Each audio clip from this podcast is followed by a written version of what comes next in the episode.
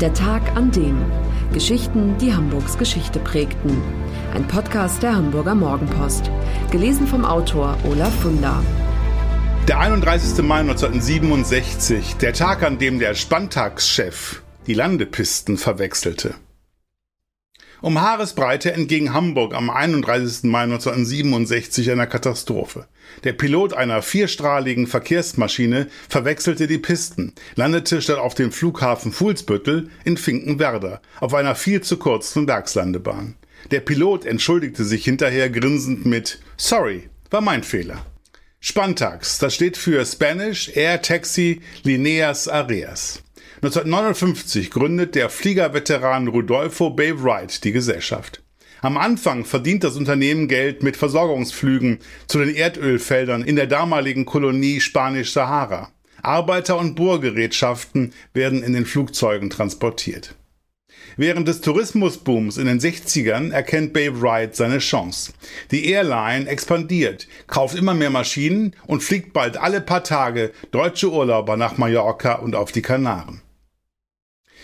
Die Geschäfte laufen gut, doch dann wird dem Unternehmen plötzlich nachgesagt, es mit der Sicherheit nicht so genau zu nehmen. Die Maschinen seien schlecht gewartet, im Cockpit säßen Piloten zweiter Wahl. Rudolfo Bay Wright will beweisen, dass das alles Unsinn ist. Deshalb lädt er 128 Branchenvertreter zu einem Flug von Palma de Mallorca nach Fuhlsbüttel ein. Er will demonstrieren, dass an Bord seiner Flugzeuge alles routiniert und gefahrlos abläuft. Während die Stewardessen hinten Champagner servieren, hebt die Convair Coronado auch schon ab. Es ist der 31. Mai 1967, ein Mittwoch. Im Cockpit sitzt der Chef persönlich. Rodolfo Babe Wright ist ein außergewöhnlich erfahrener Flugkapitän. 34.500 Flugstunden hat er seinerzeit schon auf dem Buckel. Allerdings ist er noch nie nach Hamburg geflogen. Und so kommt es, dass er die kleine Werkspiste der Hamburger Flugzeugbau GmbH, dem Vorläufer von Airbus, mit der drei Kilometer langen Landebahn 05 in Fuhlsbüttel verwechselt. Es ist 13.51 Uhr. Die Mitarbeiter im Finkenwerder Tower trauen ihren Augen nicht, als sie den Flieger kommen sehen. Verzweifelt versuchen sie, den Kapitän per Funk zu erreichen, doch Babe Wright ist auf dem falschen Kanal, hört deshalb die Warnungen nicht. Schließlich wird die Werksfeuerwehr in Alarmbereitschaft versetzt. Alle Mann raus, hier geht ein Riesenvogel runter. Vier Löschzüge und ein Krankenwagen jagen zur Piste. Es wird mit dem Schlimmsten gerechnet, denn der Flieger, der da im Anflug ist, benötigt eine Landebahn von wenigstens 1900 Metern.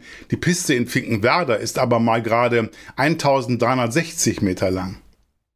Keiner weiß genau wie, aber dem alten Hasen im Cockpit gelingt es, die Maschine zum Stehen zu bringen, wenige Meter vor dem Rollbahnende.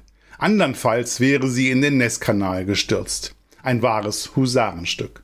Kurz darauf muss Babe Wright erneut beweisen, was für ein Haudegen er ist, denn die Maschine auf der kurzen Piste wieder zu starten, ist mindestens so schwer, wie sie zu landen.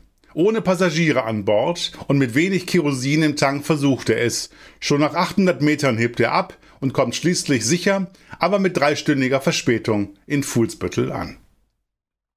Finkenwerder Airlines, das ist der Spottname, den die Luftfahrtbranche der Spantax nach jedem Ereignis verpasst. Das Image, ein Katastrophenunternehmen zu sein, wird die Firma nie mehr los. Im Gegenteil, zahlreiche Unglücke bestätigen den schlechten Ruf noch. Am 3. Dezember 1972 überschlägt sich eine Convair CV 990 während des Starts und zerstellt am Boden. 148 Passagiere und sieben Besatzungsmitglieder sterben. Drei Monate später kollidiert eine Spantax-Maschine mit einer Douglas DC-9 der Iberia. 68 Tote. Am 4. April 1978 vergisst ein Spantax-Pilot, das Fahrwerk auszufahren. Die Maschine rutscht auf dem Bauch über die Landebahn von Köln-Bonn. Wie durch ein Wunder kommt niemand zu Schaden. Am 13. September 1982 verunglückt eine Spantax-Maschine beim Startversuch in Malaga. 50 der 394 Insassen sterben. Im März 1988 meldet die Spantax schließlich Konkurs an. Für alle, die Hamburg und Hamburgs Geschichte lieben, der Hinweis, die neue Ausgabe des historischen Magazins Unser Hamburg ist im Zeitschriftenhandel erhältlich mit 130 Seiten Stadtgeschichte, lebendig und packend erzählt, für 8,95 Euro. Das war der Tag an dem Geschichten, die Hamburgs Geschichte prägten. Eine neue Folge lesen Sie jeden Sonnabend in Ihrer Mopo und hören wöchentlich einen neuen Podcast. Noch mehr Historisches aus Hamburg, wie zum Beispiel das Buch zu dieser Serie oder die Magazine Unser Hamburg, finden Sie auch online in unserem Mopo-Shop unter www.mopo-shop.de.